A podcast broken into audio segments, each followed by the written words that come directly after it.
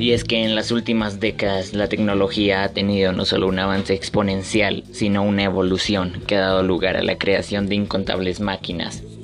que van desde productos caseros para facilitar actividades cotidianas hasta armas de destrucción masiva para usar en caso de querer terminar una guerra o iniciarla. Un buen ejemplo son los teléfonos móviles, que en menos de 40 años pasaron de ser aparatos de varios kilos que solo servían para recibir y hacer llamadas a aparatos táctiles miles de veces más potentes que las computadoras que llevaron al hombre a la luna y que puedes llevar en tu bolsillo.